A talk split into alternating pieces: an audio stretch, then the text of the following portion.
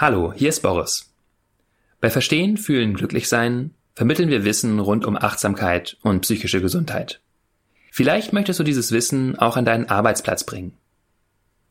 Meditation hilft nachweislich dabei, Stress loszulassen und gesünder zu leben. Achtsamkeitsübungen können uns auch helfen, kreativer zu denken, besser zu führen und Konflikte zu lösen. Für Firmen und Organisationen bieten wir stark vergünstigte Sammellizenzen für die Meditations-App Balloon an. Bei größeren Organisationen führe ich die App auch gerne in einer Live-Veranstaltung ein. Wenn du Lust hast, deinen Arbeitsort achtsamer zu machen, dann geh auf www.balloonapp.de slash Unternehmen oder klick auf den Link in den Show Notes zu dieser Podcast-Folge.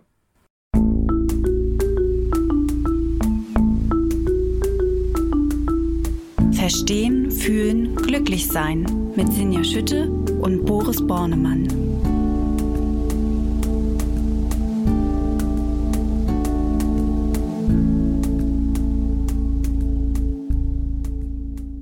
Hallo und herzlich willkommen zu Verstehen, Fühlen, Glücklich-Sein, dem Achtsamkeitspodcast.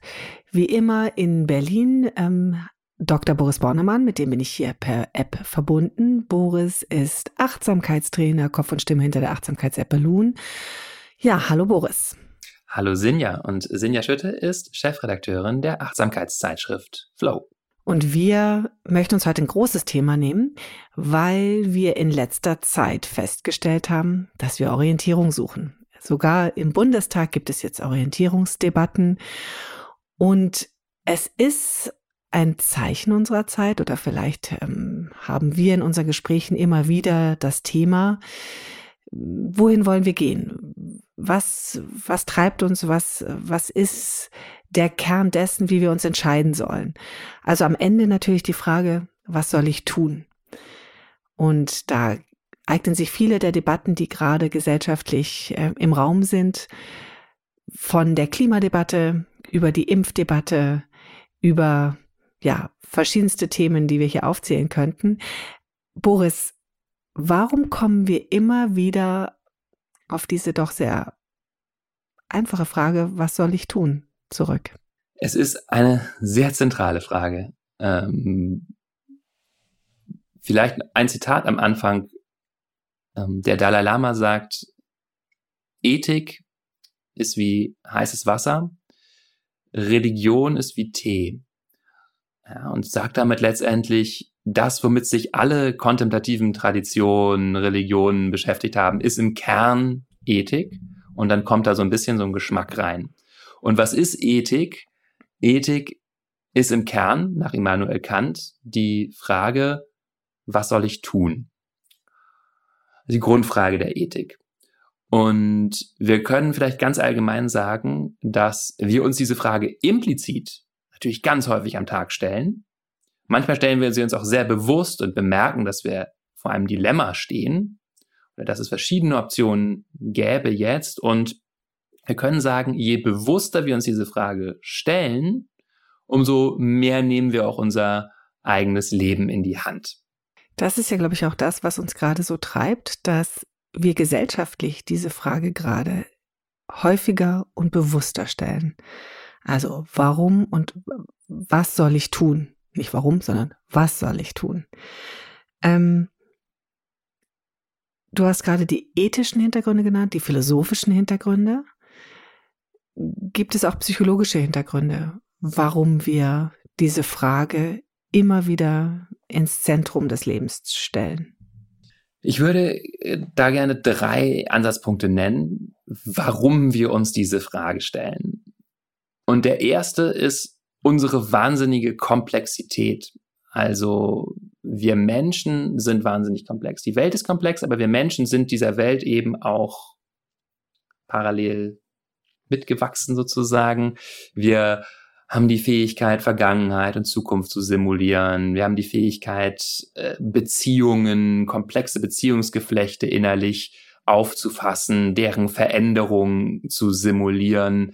Wir können uns mit ganz äh, ja, abstrakten Dingen beschäftigen.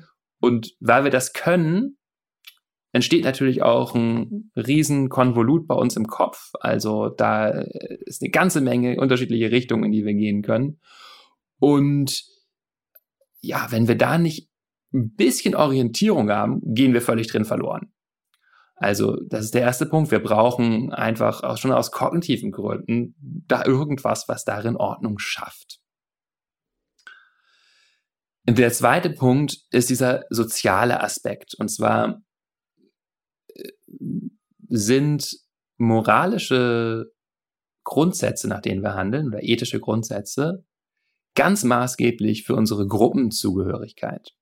Unterschiedliche Gruppen haben unterschiedliche Regeln, auf die sie sich sozusagen einigen und anhand derer ich erkenne, ob ich dieser oder jener Gruppe zugehöre. Das sehen wir jetzt ganz, ganz deutlich bei der Impfdebatte. Da geht es nicht nur darum, ob ich jetzt das eine oder das andere gut finde, sondern ganz häufig entscheide ich mich damit auch, bin ich in dem Lager oder in dem Lager. Das ist was, was unser evolutionärer Apparat sozusagen ganz automatisch macht. Wenn es hier zwei Gruppen gibt, die sich so deutlich in einer Positionierung unterscheiden, dann merken wir ganz deutlich, oh, jetzt geht's darum, wo bin ich denn? Wo stehe ich denn? Bin ich Teil von dem oder Teil von dem? Und ähm, da gehen ganz tiefe Gefühle in uns an. Zugehörigkeit ist ein sehr, sehr, sehr, sehr zentrales Motiv für uns soziale Wesen. Ja, eins der zentralsten. Es kommt quasi einem kommt einem Tod gleich, wenn wir der Gruppe ausgeschlossen sind, evolutionär. So müssen wir es vielleicht mal ganz scharf formulieren. Es ist heutzutage natürlich nicht mehr so, aber evolutionär geht sowas noch in uns an. Bin ich Teil der Gruppe oder bin ich es nicht? Und dementsprechend gehen da ganz starke Gefühle an. Ähm, also es gibt soziale Gründe auch, warum wir uns mit bestimmten äh, Regeln unterwerfen oder auch nicht. Und innerhalb der Gruppe, wenn ich mich dann diesem Regelwerk unterwerfe, dann hm, hängt davon auch mein Ansehen, meine Vertrauenswürdigkeit und so weiter in der Gruppe ab. Das ist der zweite Punkt. Und der dritte Punkt, den können wir als Bezug zur Transzendenz bezeichnen. Also Transzendenz äh, kommt von lateinischen Transcendentia, das heißt das Übersteigen.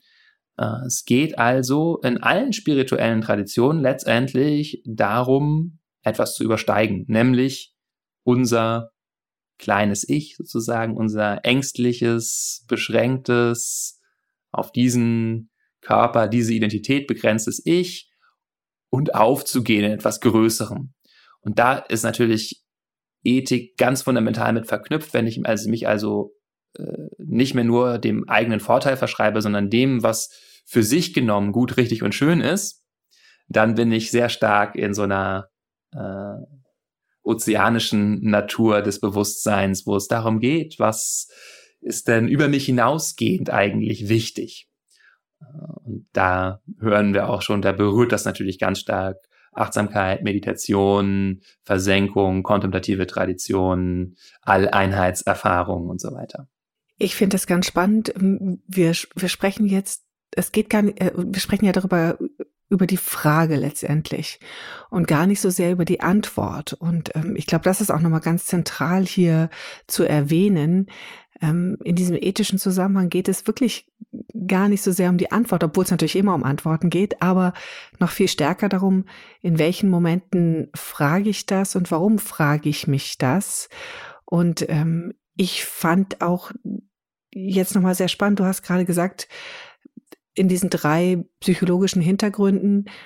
Auf der einen Seite, wir, wir sind komplexe Wesen, unser Gehirn ist ein komplexes System, die Welt da draußen ist komplex und ich frage mich gerade, selbst wenn ich mir die Frage stelle, kann ich komplexe Themen wirklich durchdenken? Ähm, was meinst du mit der Frage? Ist es nicht zu komplex und musst du durchdenken? Brauche ich sozusagen doch letztendlich eher so ein Gefühl auch zu den Dingen oder, äh, oder naja, worauf also, möchtest du hinaus? Ich glaube, dass viele Menschen jetzt das Gefühl haben, okay, wenn wir so eine Send so, so eine Podcast-Sendung machen und sagen, wir, wir unterhalten uns darüber, was soll ich tun, dass dann auch eine Antwort rauskommt, was zu tun ist. Und ähm, mein Eindruck ist, dass wenn wir über Komplexität reden, und wenn, wenn wir über eine komplexe Welt und ein komplexes Gehirn reden, wenn wir um ähm, das reden, über sich selbst hinauszuwachsen, über den, also über das Bedürfnis und den Wunsch, über sich selbst hinaus, über oder ähm, Teil von etwas zu sein, was mich selbst übersteigt oder auch Teil einer ähm, eines großen Ganzen, einer Gruppe zu sein, dann ist das ja nicht mehr so, ich mache mir einen Plan und dann komme ich dahin, sondern die Komplexität ist so hoch, dass ich eigentlich immer nur äh, schrittweise vorgehen kann, versuchen kann, ausprobieren kann. Ähm, ja, und ich kann das mehr oder weniger systematisch und mehr oder weniger erfolgreich tun. Und ich glaube, darum wird es schon auch noch gehen, du hast ganz richtig gesagt, es geht in diesem Podcast äh, in erster Linie um die Frage. Und ein Zen-Meister hat auch mal gesagt, äh, äh, das Wichtigste im Leben ist, sich zu fragen, was das Wichtigste im Leben ist. Äh, und das ist, glaube ich, ganz zentral. Es geht darum, wirklich ernst zu nehmen, sage ich mal, dass das zentral ist, sich zu überlegen, was ich denn tun will, was das äh, dann alles soll, was ich denn hier eigentlich soll, worum es geht. Mm, und ich glaube, das können wir hier nochmal auch äh, begründen. Eben haben wir es ja schon so ein bisschen psychologisch begründet. Wir können auch gleich nochmal ein bisschen mehr in die Forschung vielleicht einsteigen dazu, äh, warum das so wichtig ist. Und dann eben äh, äh, vielleicht schon mal vorweggenommen, es lohnt sich schon auch dran zu bleiben, denn es wird äh, schon auch darum gehen, wie ist denn ein hilfreicher Zugang oder wie kann ich mich dieser Frage annähern, um dazu eine Antwort zu kommen, die mir auch wirklich Orientierung gibt und befriedigend ist. Ja, und das kann man ja auch wirklich vorwegnehmen. Diese Frage, was soll ich tun, führt uns ja immer mehr dahin zu entdecken, was uns wichtig ist. Und je ähm, besser das, was mir wichtig ist, zu dem passt, was ich tue, desto zufriedener werde ich. Mhm. Aber dann lass uns doch nochmal einsteigen in die Forschung. Was ist neben der Psychologie das, was äh, uns die Forschung zum Thema Ethik und der Frage, was soll ich tun, sagt. Ich würde dazu gerne ein paar Studien zitieren, die auch alles psychologische Studien sind, aber die das nochmal so ein bisschen konkreter an einzelnen Untersuchungen verdeutlichen, was das mit uns macht, so ein ethisches Fundament. Hier gibt es eine schöne Arbeit von Sheldon und Kasser von 95 schon, die die Werte von Menschen untersucht haben und deren Strukturen und wie zufrieden diese Menschen sind. Und es stellt sich heraus, dass es einen Faktor gibt, den man als Kohärenz bezeichnen kann, der maßgeblich für unsere Zufriedenheit, und auch das Gefühl von Vitalität, körperlicher Gesundheit ist und von Sinnhaftigkeit. Und das ist die sogenannte Kohärenz.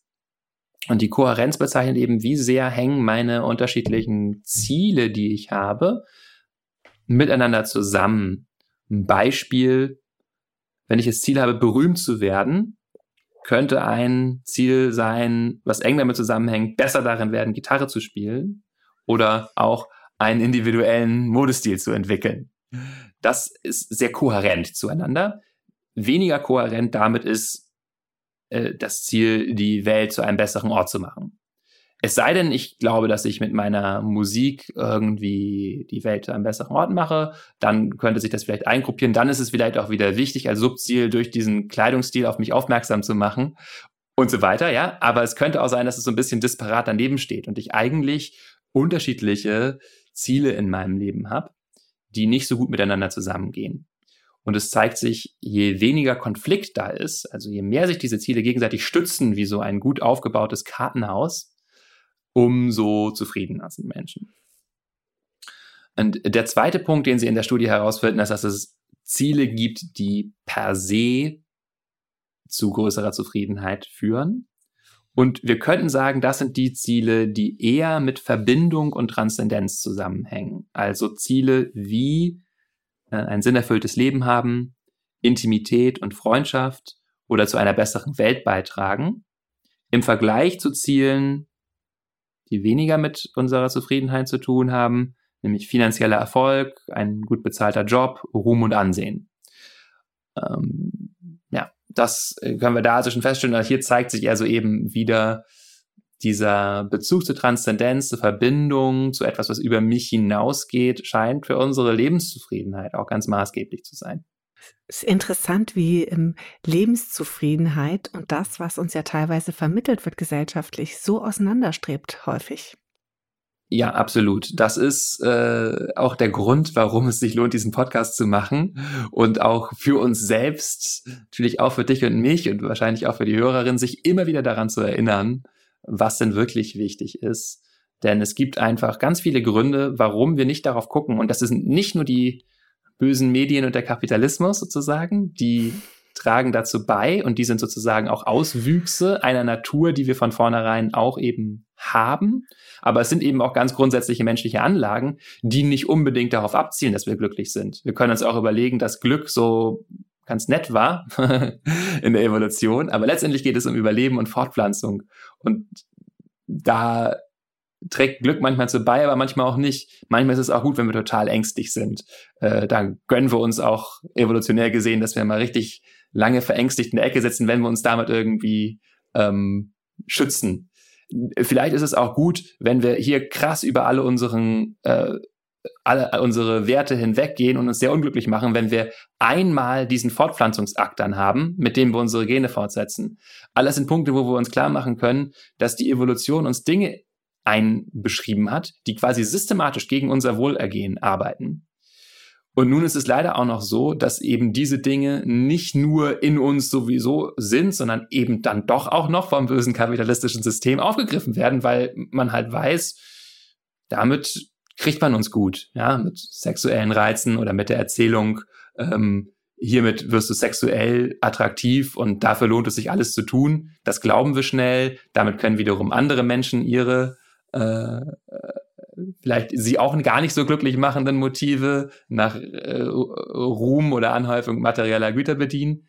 Ja, und so weiter. Also soll einfach nur deutlich machen, es lohnt sich wirklich diese Frage, was ist denn wirklich wichtig, was macht uns denn wirklich glücklich, immer wieder in den Mittelpunkt zu stellen, weil es so leicht ist, das aus den Augen zu verlieren.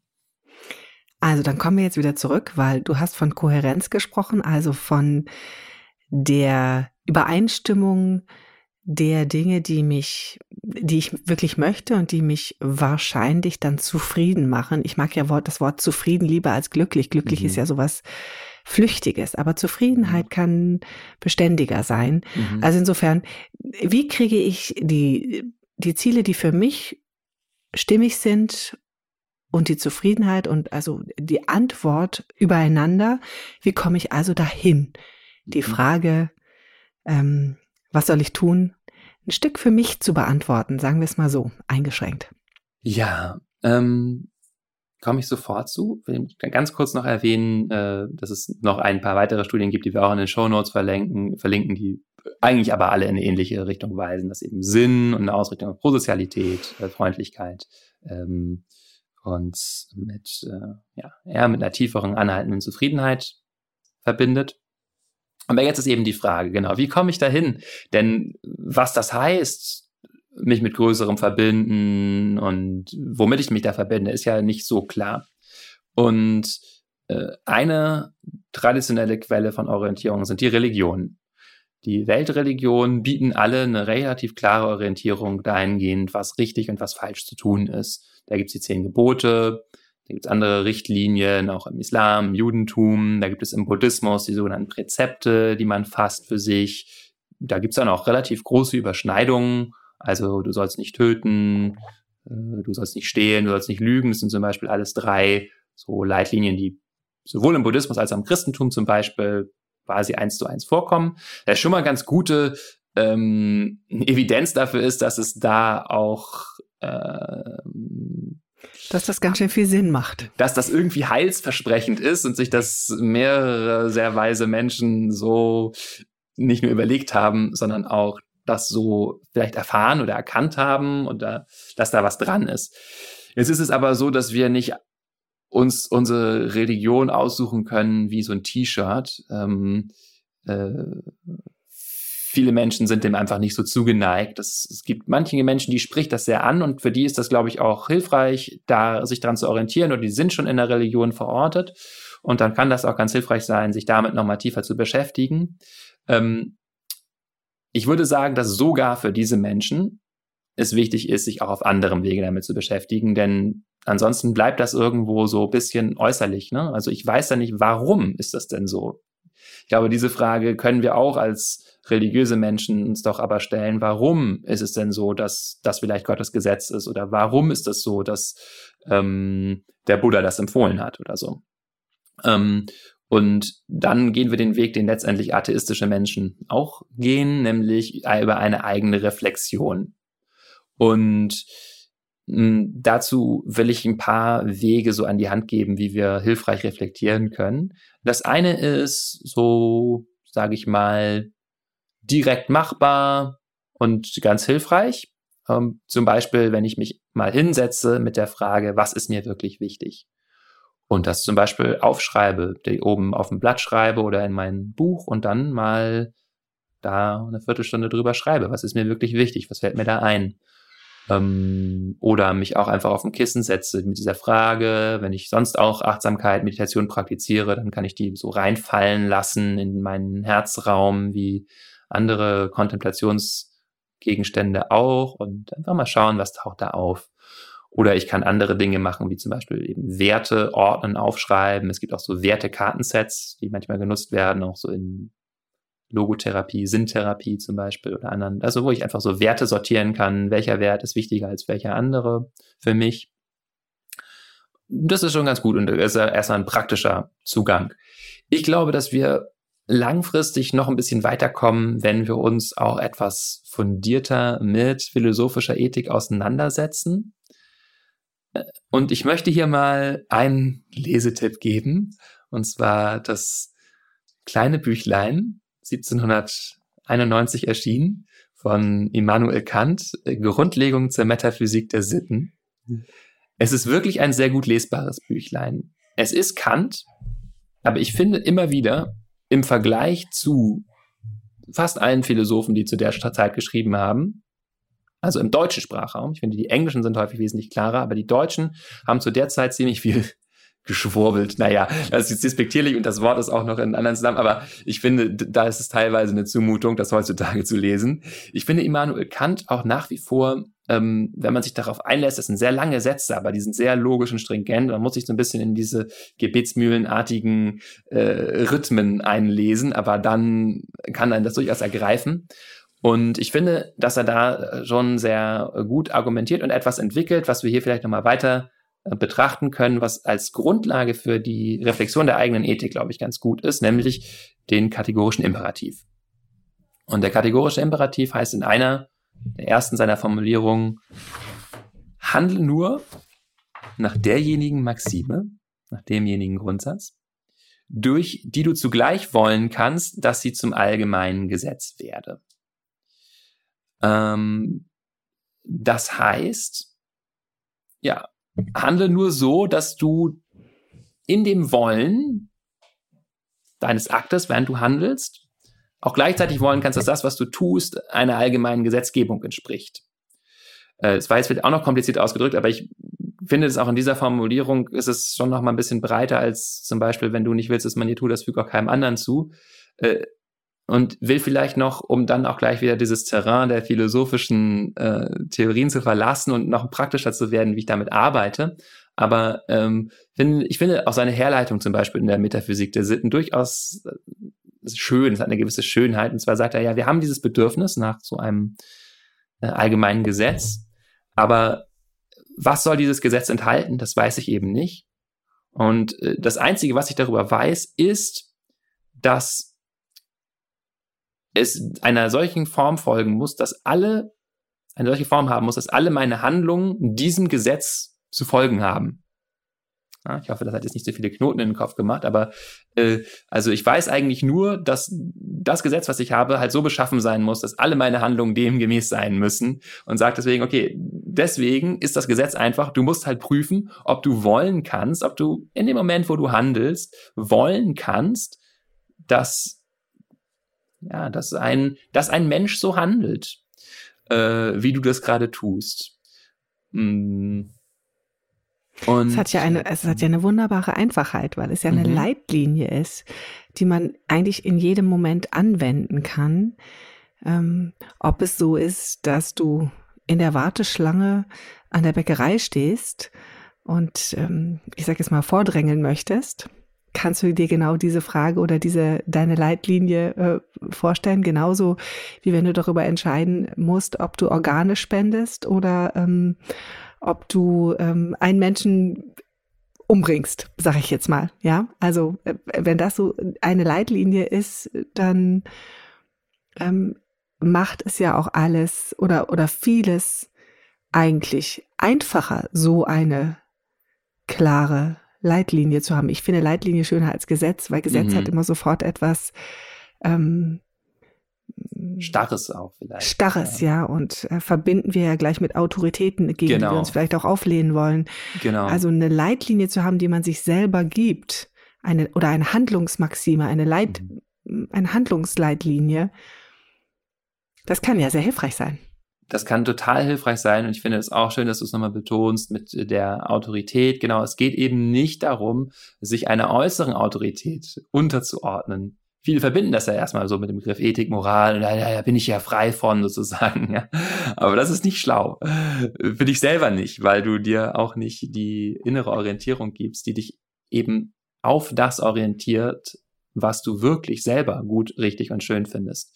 Und das ist das, was diese Frage eben tut in den Beispielen, die du genannt hast, wenn ich beim Bäcker stehe zum Beispiel. Es gibt einen Impuls in mir, der sagt, oh, jetzt ist aber heilig, ich will jetzt nach vorne, ich hole mal das jetzt einfach.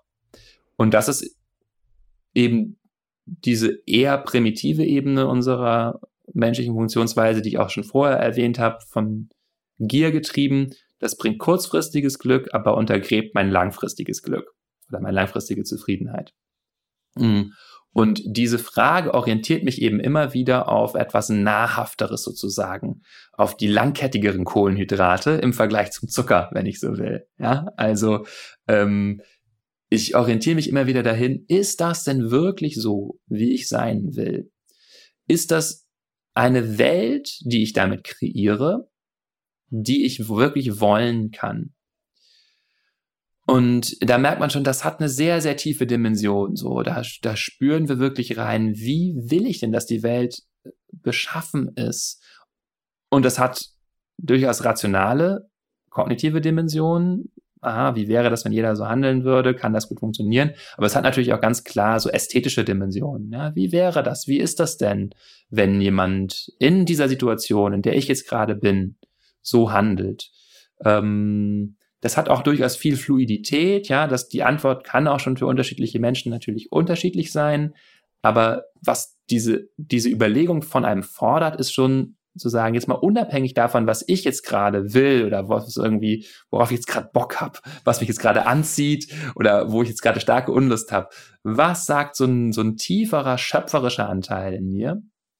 Ganz groß gesagt können wir fast sagen, so der göttliche Anteil, der so wirklich diesen Schöpfermoment der der Welt entgegenbringt. Er sagt, so will ich, dass die Welt ist. Was sagt der zu der Situation? Das öffnet ein großes Fenster. Ähm, wir waren ja davon gekommen, wie komme ich dahin? Ähm, dann hattest du so schön den äh, kategorischen Imperativ erklärt. Dann waren wir bei der Leitlinie, die wir auf jede Situation im Leben anwenden können. Wir sind also sehr ethisch-philosophisch unterwegs. Und ich würde ja jetzt gerne nochmal, es sei denn, du möchtest noch eine weitere Ergänzung zur Ethik bringen, aber sonst würde ich jetzt die Brücke gerne einmal schlagen für uns zur Achtsamkeit, wo uns die Achtsamkeit oder die Achtsamkeitspraxis darin unterstützen kann, diesen kategorischen Imperativ auf unser Leben anzuwenden. Gerne. Und ich würde die Frage gerne beantworten und dann nochmal quasi umdrehen, nämlich auch nochmal, äh, also wie hilft Achtsamkeit bei der Ethik und wie hilft Ethik bei der Achtsamkeit oder sowas in die Richtung. Also ähm, erstmal vielleicht eben die Frage, wie hilft uns Achtsamkeitspraxis unseren ethischen Leitlinien besser zu folgen und ihnen vielleicht auch auf die Schliche zu kommen. Da geht es darum, erstmal natürlich auch unsere Bedürfnisse zu spüren, mit unseren Gefühlen in Kontakt zu sein, feinfühlig zu werden für das, was in uns passiert, aber auch wahrzunehmen, was im Außen passiert und damit diese Verbindung herzustellen zur Welt. Ähm, also eigentlich besser in Fühlung zu gehen mit der Welt. Damit habe ich schon mal diese Verbindung, um die es ja geht. Wie ist es denn, wenn die Welt so ist durch mein Handeln? Ähm, und es ermöglicht mir auch, äh, präsenter zu sein. Achtsamkeitspraxis ist ja letztendlich Praxis der Herzensgegenwart, der Geistesgegenwart. Also wir üben uns eben darin, zum Beispiel in der Bäckerschlange, uns nicht von dem Affekt nur antreiben zu lassen und nach vorne zu rennen, sondern wahrzunehmen. Da entsteht der Affekt, nach vorne zu laufen. Ich bin genervt, meine Beine wollen eigentlich nach vorne gehen. Und ähm, ich bemerke das. Und dann entsteht durch Achtsamkeitspraxis Raum drumherum, mit dem ich dieses Gefühl halten kann, vielleicht sogar auch mitfühlend halten kann. Ja, klar, du hast es eilig, du hast eh gerade schon viel um die Ohren, jetzt musst du ja auch noch acht Minuten anstehen, das ist echt nervig. Ähm, und so hm, ein bisschen nochmal innehalten.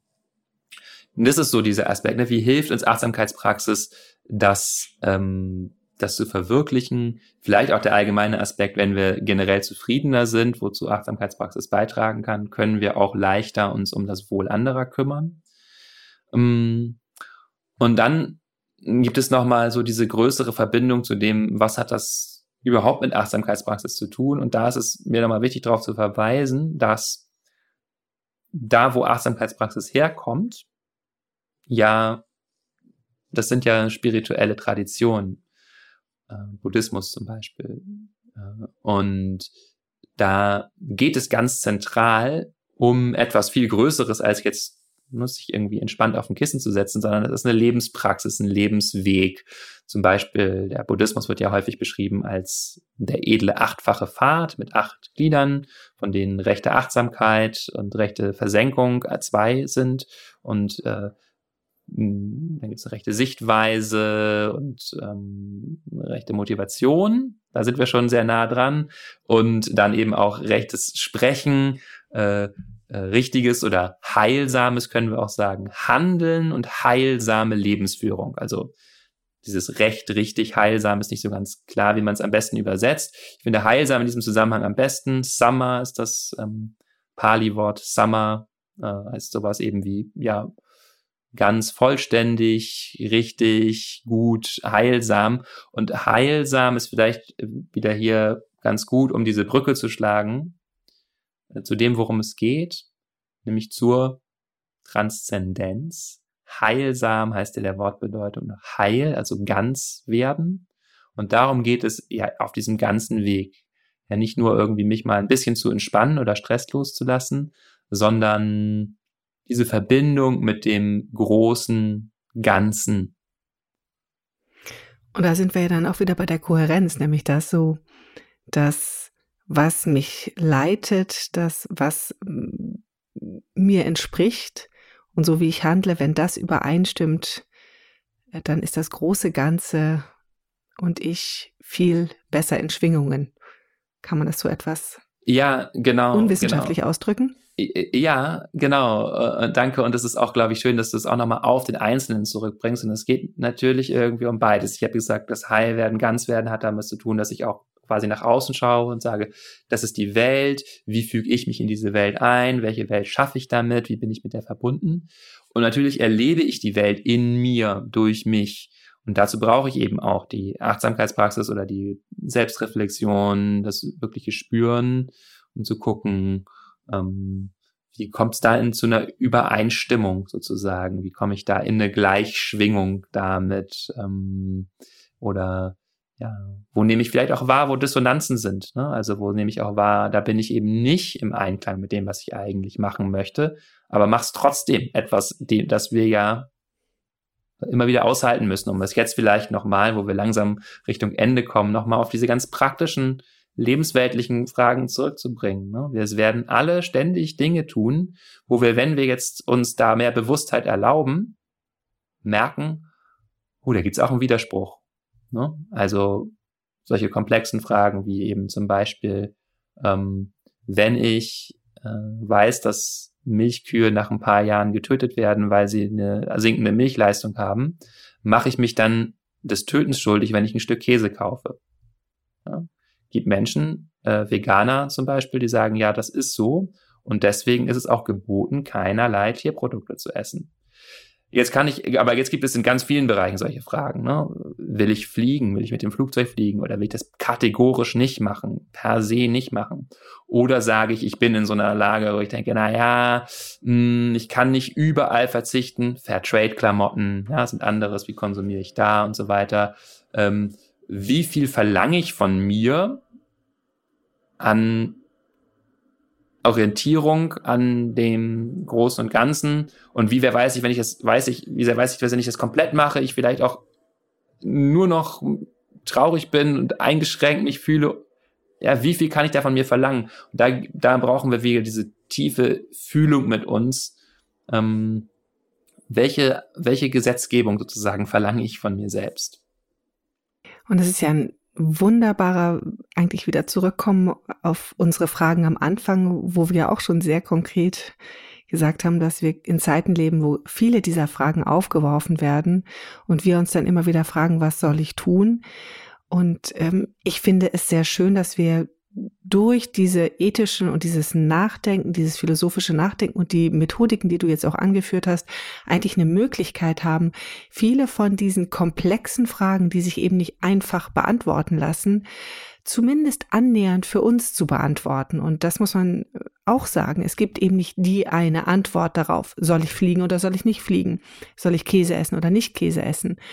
Ähm, sondern es gibt da nur eine individuelle Antwort es gibt sicherlich eine wissenschaftliche Antwort in vielen Dingen, aber es gibt dann eben auch viele sehr individuelle Einzelantworten, die man, aber denen man sich gedanklich nähern sollte. Und ähm, jetzt kommen wir zur der Zusammenfassung, nämlich, dass wir uns über diese Frage, was soll ich tun, den Leitlinien, Schrägstrich Gesetzen nähern können, die wir uns selber ja geben wollen, auferlegen wollen, denen wir uns für uns selbst unterwerfen möchten, die jedes Handeln, sei es in der Bäckerschlange oder ähm, bevor ich jemanden töte, wo wir uns fragen sollten, will ich, dass die Welt so ist? Will ich so handeln?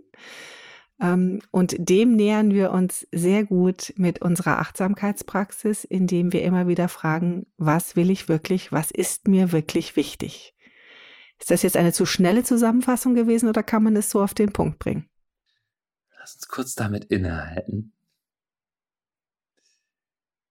Ja, ich glaube, das, das bringt es, bringt es sehr gut zusammen. Ähm, ich würde es am Ende nur noch mal auf das Zitat zurückführen. Das Wichtigste ist, sich zu fragen, was das Wichtigste ist. Also darum geht es wirklich, sich klar zu machen, das ist was, was wir wirklich für uns tun. Natürlich auch für die Welt, aber es ist wirklich etwas, was, was sehr wohltuend und zentral ist, dass wir uns da erlauben, in die Tiefe zu spüren, was ist mir wirklich wichtig, was kann ich wirklich wollen? Was soll ich tun? Ich würde ungern mit der Frage enden, deswegen möchte ich nochmal sagen, ich finde es einen wunderbaren Satz. Fragt euch, oder ja, das Wichtigste ist, sich zu fragen, was das Wichtigste ist. Also darüber ist, glaube ich, kein weiteres Reden nötig. oder philosophieren. Ganz tolle letzte Frage. Ähm, Wobei, die letzte Frage, die ich äh. äh habe, ist natürlich, hat es euch gefallen, ähm, dieser Podcast? Also insofern lasst uns gerne wissen, ob es euch gefallen hat, ob uns ähm, es gelungen ist, mit euch hier ein bisschen über diese philosophische Frage zu sprechen. Ähm, das könnt ihr sehr gerne tun unter podcast at balloonapp.de und uns schreiben. Und natürlich freuen wir uns auch, wenn ihr uns in der Podcast-App von Apple bewertet mit Sternchen, damit uns viele Menschen finden. Ja, vielen Dank fürs Zuhören. Vielen Dank, lieber Boris, fürs Philosophieren. Und ähm, ja, alles Gute und ähm, fragt euch weiter, was soll ich tun? Tschüss. Tschüss. Das war Verstehen, Fühlen, Glücklich Sein, der Achtsamkeitspodcast.